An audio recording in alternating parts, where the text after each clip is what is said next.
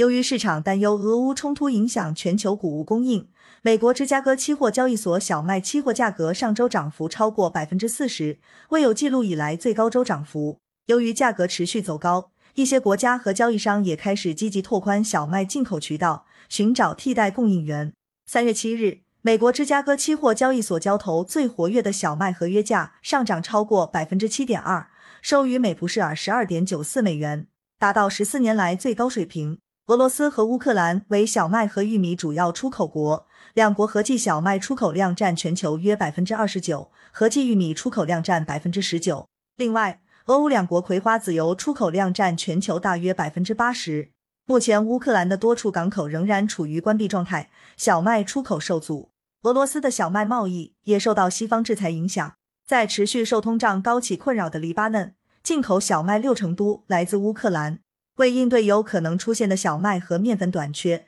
黎巴嫩政府、中央银行以及本国交易商都在努力寻求替代的供应源，包括欧盟国家和塞尔维亚。另外，政府与美国、加拿大和印度的谈判也在进行中。黎巴嫩小麦进口商联合会负责人艾哈迈德·霍特特表示：“我们正在加快建立一种新的机制，寻找其他的进口来源国。这些国家包括罗马尼亚和塞尔维亚，还有匈牙利和保加利亚。”与此同时，埃及此前也长期从俄罗斯和乌克兰进口大量小麦。据美联社报道，由于缺乏来自国外的报价，埃及政府取消了最近一次小麦招标。世界粮食计划署担心，目前埃及国内贫困人口占到总人口约三成，小麦价格的大幅上涨将进一步打击低收入人群，使这一局面进一步恶化。世界粮食计划署首席经济学家阿里夫·侯赛因表示。我们现在面临着战争和冲突，还有气候危机和疫情导致的经济困境，以及寒冷天气，